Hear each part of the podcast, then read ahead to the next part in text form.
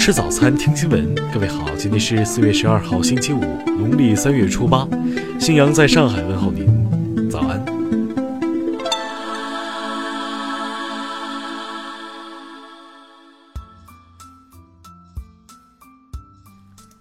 首先来关注头条消息：电影《芳华》被诉抄袭，冯小刚等四被告遭索赔三百余万。在热播一年多后。电影《芳华》惹上了侵权官司。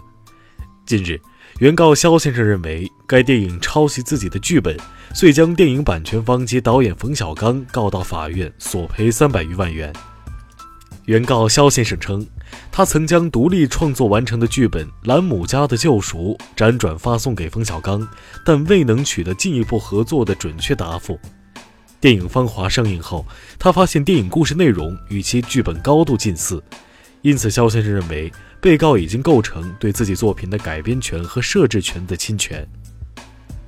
被告方认为，原告一方面无法证明自己是《兰姆家的救赎》的著作权人，一方面被告从未接触到该剧本，《芳华》与《兰姆家的救赎》不具有实质性相似，没有相同或相似的表达，且原告主张的相似内容不是独创性表达，不应该受到著作权法保护。鉴于双方都需要有补充提交的材料及意见，该案将择日再次开庭。听新闻早餐知天下大事。近日，社科院发布报告称，二零三五年城镇职工基本养老保险累计结余可能耗尽，需采取多举措壮大基金储备规模。最高人民检察院十一号表示。二零一八年，全国共对未成年犯罪嫌疑人作出附条件不起诉六千九百五十九人。教育部近日下发规定，指出不得以国学为名传授三从四德、占卜、风水、算命等封建糟粕。二零一九年三月份，全国居民消费价格同比上涨百分之二点三，其中食品价格上涨百分之四点一，非食品价格上涨百分之一点八。消费品价格上涨百分之二点四，服务价格上涨百分之二点零。自然资源部十一号发布公报，二零一八年全国海洋生产总值八万三千四百一十五亿元，比上年增加百分之六点七，海洋生产总值占国内生产总值的比重为百分之九点三。十号，清华大学发布纪律新规。对发表研究成果中抄袭、伪造等严重学术不端的行为，从曾经的记过升级为开除学籍。我国省域经济综合竞争力排名出炉，广东省、江苏省和上海市名列全国三十一个省级行政区经济综合竞争力前三甲。二零一八年，四十九家上市房企营业收入总计为九千二百一十九亿元。净利润合计一千一百二十八亿元，即平均每家上市公司约赚二十三亿元。下面来关注国际方面，在声称对造成三名美军士兵死亡的汽车炸弹袭击负责后，塔利班武装组织再放猛料，宣称击落了美军一架 B 五二重型战略轰炸机。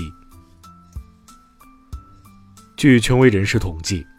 美国总统特朗普上任两年以来，各州对他提出的诉讼已达七十一项，超过奥巴马、小布什的总和。欧盟十号召开紧急峰会，商讨英国延期脱欧事宜，最终同意英国延期脱欧至十月底。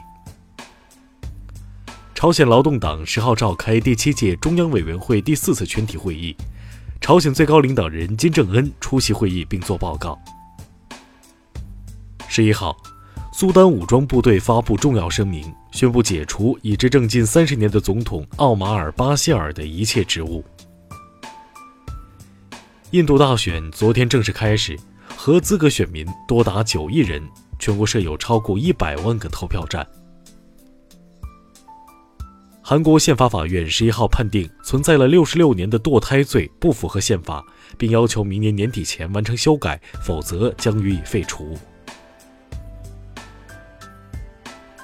十一号，厄瓜多尔撤销了对维基解密创始人阿桑奇的政治庇护，英国警方随后逮捕了阿桑奇。下面来关注社会民生。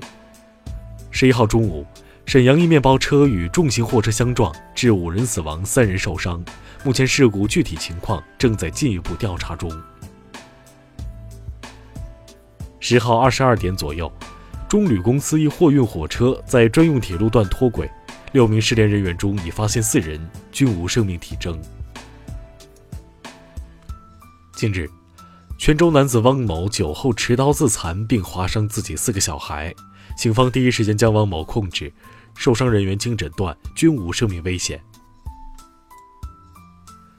网曝一大学老师在课堂上辱骂学生，甚至用“站街”形容学生，目前该教师已被停课调查。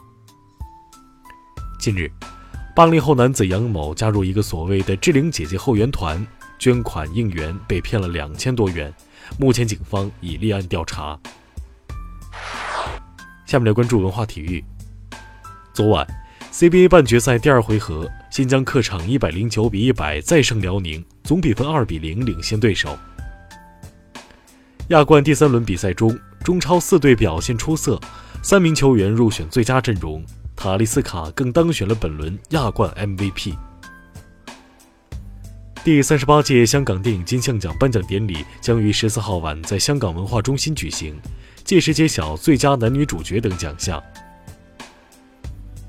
时隔四十余年，作为点校本二十四史及清史稿修订工程的一部分，点校本随书修订本日前由中华书局出版。以上就是今天新闻早餐的全部内容，请微信搜索 xwzz 零二幺，也就是新闻早餐拼音首字母再加数字零二幺。如果您觉得节目不错，请在下方拇指处为我们点赞。一日之计在于晨，新闻早餐不能少。咱们明天不见不散。